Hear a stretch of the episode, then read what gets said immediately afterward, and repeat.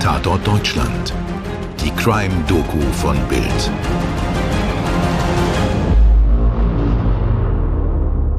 Hallo liebe Zuhörer. Heute haben wir einen Fall für euch, der die Menschen in und um Bremen mal sehr aufgewühlt hat.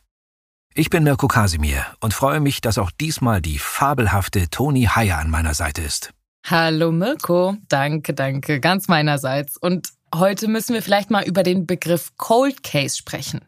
Klar, der bezeichnet einen ungelösten Fall und spielt mit Cold darauf an, dass alle möglichen Spuren erkaltet sind. Aber die Angehörigen lässt das Geschehen natürlich auch Jahre danach. Alles andere als kalt. Und so ein Fall, der einen heute noch wütend macht, ist der von Adelina Piesmark aus Bremen. Mirko, öffne bitte unsere Fallakte. Wir schreiben den 28. Juni 2001. Es ist ein Donnerstag, an dem in der Welt nicht viel Aufregendes passiert. Im Tennisturnier von Wimbledon sind bis auf David Prinosier, Nikolaus Kiefer und Anke Huber alle Deutschen ausgeschieden. An den Weltmärkten erreicht der Ölpreis einen Tiefststand. In Bremen hat die zehnjährige Adelina Piesmark am Nachmittag ihren Opa Christian Seidel besucht. Der wohnt im Stadtteil Kattenturm im elften Stock eines Wohnblocks. Adelina holt bei ihm Brot und Wurst ab und eine Tüte Chips für sich und ihre vierjährige Schwester denn ihre Mutter ist an diesem Tag krank. Gegen 17.30 Uhr macht sie sich auf den Heimweg. Der ist nur wenige hundert Meter lang, aber sie kommt nicht an. Ich will euch Adelina mal ein bisschen näher bringen. Sie ist nämlich ein niedliches, freundliches Mädchen. Auf den Fotos von damals lächelt einen eine schlanke Zehnjährige, etwas schüchtern, aber sehr herzlich an. Sie trägt eine einfache, runde Metallbrille und zwei ungeflochtene Zöpfchen. Adelina galt in der Familie und in der Nachbarschaft als zuverlässig und ist in der Schule fleißig. Der im gleichen Stadtteil lebende Stiefvater hat ein Besuchsrecht. Der leibliche Vater Adelinas lebt in Russland. Die ganze Familie war nämlich erst 1990 von Russland in die Bundesrepublik gekommen. Adelinas kranke Mutter alarmiert die Polizei. Und schon an diesem ersten Tag wird großflächig nach dem Kind gesucht. Ohne Ergebnis. In den folgenden Tagen wird daraus eine der bis dahin größten Suchaktionen der Bremer Polizei. Die bildet eine 40-köpfige Sonderkommission.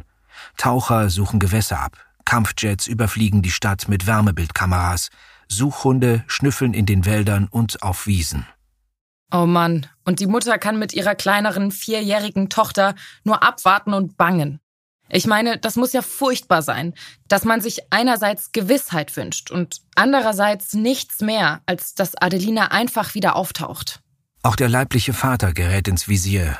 Die Polizei überprüft, ob er Adelina entführt und zu sich nach Sibirien geholt hat.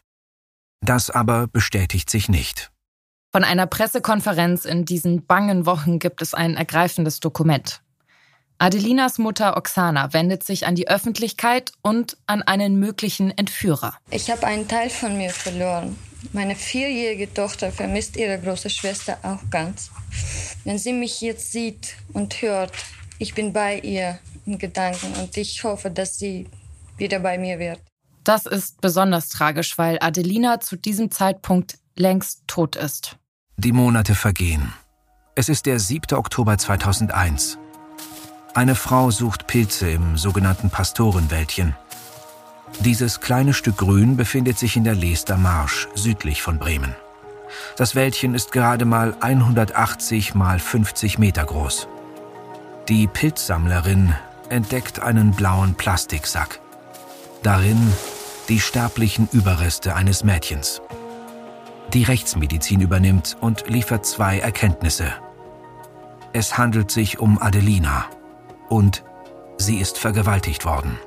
Da ist die Gewissheit, die sich so aber keiner gewünscht hat. Der damalige Leiter der Vermisstenstelle, Dirk Siemering, sagte, es war einerseits erleichternd, aber es war auch erschütternd, dort im Wald zu stehen und diesen Leichnam von Adelina, wo man so lange gehofft hatte, in dieser Form zu finden. Und auf der Seite des Bundeskriminalamtes ist bis heute zu lesen, was Adelina damals anhatte und mit sich geführt hat. Mirko. Kleidung, weißes bündchenlanges Trägershirt, Größe 134-140. dunkelblauer, fast schwarzer, glockenförmiger, ausgestellter Minirock aus Wolle mit circa 5 cm langem Schlitz im Bereich des rechten Beines vorn. Größe 128. Weiße Unterhose, blaue Jeans-Sandaletten mit breitem Jeansriemen im Bereich des Spanns, welcher mit bunten Kunststoffperlen besetzt ist. Der Zehenbereich ist frei. Größe 33-34. Weiße Jutetasche, halbes Graubrot in einer Papiertüte, zwei halbe Stücke Geflügelwurst, eingeschweißt. Zwei Tüten Chips, Pombeer. Schlüsselbund mit vier Schlüsseln an einem ovalen Metallamulett. Vorderseite Eiffelturm mit Schriftzug Paris, Rückseite Seitenansicht von Napoleon.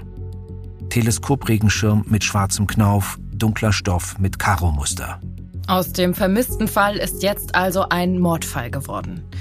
Die Polizei untersucht natürlich auch die Umgebung der Leichenfundstelle und wird fündig. Das BKA schreibt, in unmittelbarer Nähe des Ablageortes wurden sechs im Waldboden verscharrte Damenbadeanzüge sowie eine Umstandsmiederhose, ein Top und drei Strumpfhosen gefunden. Neben verschiedenen Tätertypen aus dem Deliktsbereich der Sexualstraftäter wird aufgrund des Fundes der Badeanzüge nicht ausgeschlossen, dass insbesondere Personen als Täter in Frage kommen könnten, die als transvestitisch veranlagte Fetischisten einzustufen sind. Beim transvestitischen Fetischismus wird die Kleidung des anderen Geschlechts hauptsächlich zur Erreichung sexueller Erregung getragen. Das Tragen der Fetischgegenstände oder Kleidung soll den Anschein erwecken, dass es sich um eine Person des anderen Geschlechts handelt. In diesem Zusammenhang ist auffällig, dass der zuletzt von Adelina getragene kurze blaue Wollrock beim Leichenfund fehlte. Okay, das ist eine Theorie. Eine Spur, die nirgendwo hinführt. Davon gibt es später noch viel, viel mehr. In den nächsten Jahren gehen mehr als 1000 Hinweise ein. Fast 300 bekannte Sextäter werden überprüft. Ganz zu schweigen von all den physischen Spuren am Tatort.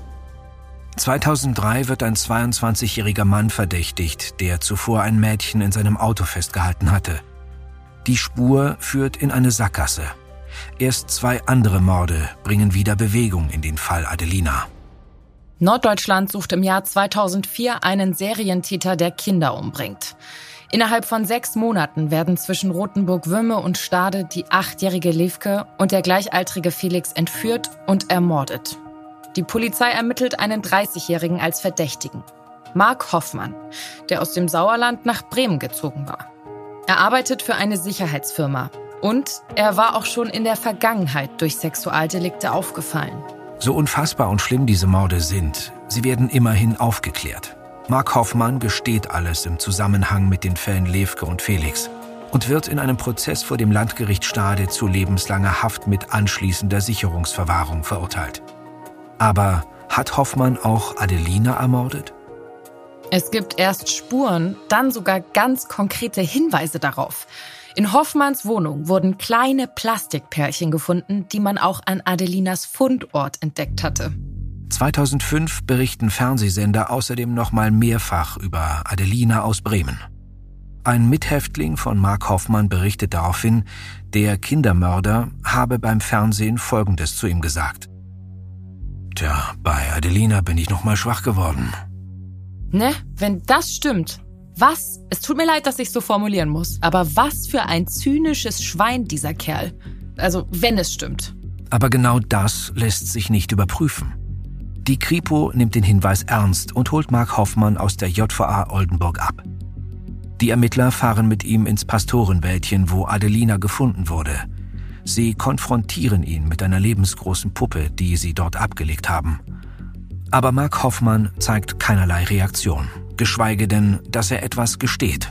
Übrigens, in der Haft soll er auch noch mit anderen Morden geprahlt haben, die ließen sich aber leider nicht überprüfen. Am 20. Jahrestag von Adelinas Tod im Jahr 2021 gab es nochmal viele Berichte in den Medien.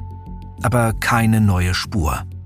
Polizeisprecherin Franka Hetke sagte damals gegenüber Radio Bremen, Ungelöste Altfälle wie der von Adelina werden wiederkehrend von der Polizei Bremen und der Staatsanwaltschaft Bremen dahingehend einer Betrachtung unterzogen, ob es neue Sach- oder Personenhinweise gibt, die zur Aufklärung des Falls führen könnten. Dies passiert alle zwei bis vier Jahre. Weißt du, Mirko, Wir haben ja eingangs schon über den Begriff Cold Case an sich gesprochen und mhm. jetzt nach diesem Fall fällt mir noch was auf. Wir haben ja immer wieder so ungelöste Fälle hier bei Tatort Deutschland. Allerdings, ja, und wir hoffen ja auch immer ein bisschen, dass so eine Berichterstattung im Podcast vielleicht nochmal Hinweise bringt. Darauf wollte ich hinaus. Wenn jemand einfach spurlos verschwindet, dann kann er ja theoretisch freiwillig verschwunden sein. Aber bei Cold Cases, wo ein Mord nicht aufgeklärt wird, da hat jemand fast so etwas wie das perfekte Verbrechen begangen. Das macht einen wütend, dass so etwas trotz all der modernen Polizeiarbeit noch geht. Also, dass jemand mordet und damit einfach davonkommt. Ja, und deshalb hier nochmal ausdrücklich unsere Bitte. Wer Hinweise im Mordfall Adelina hat, kann sich an das BKA wenden. Das Online-Formular dazu findet ihr in den Show Notes. Jeder kleine Hinweis, auch wenn ihr denkt, dass er noch so unwichtig ist, aber denkt nicht fünf oder sechs Mal drüber nach, sondern wendet euch lieber an die Polizei und wer weiß, vielleicht kann der Mörder von Adelina noch gefunden werden. Diesen Fall haben wir aufgeschrieben mit Hilfe von Artikeln der Sendung Butten und Binnen von Radio Bremen mit Berichten aus Bild und Bild am Sonntag sowie einer Zusammenfassung von T-Online. Redaktion und Skript Stefan Netzeband, Schnitt Antonia Heyer, Postproduktion durch die Wakeword Studios München. Ich bin Mirko Kasimir und ich freue mich, wenn ihr beim nächsten Mal auch wieder dabei seid. Das hoffe ich auch. Macht's gut. Eure Toni. Und euer Mirko. Dir hat diese Folge von Tatort Deutschland gefallen? Du bekommst von True Crime einfach nicht genug. Dann hör jetzt in unsere weiteren Folgen rein. Hier warten mehr als 200 spannende Fälle auf dich, wie das Verschwinden von Rebecca Reusch, der Prozess gegen O.J. Simpson oder die Entführung von Ursula Herrmann. Wir hören uns bei Tatort Deutschland.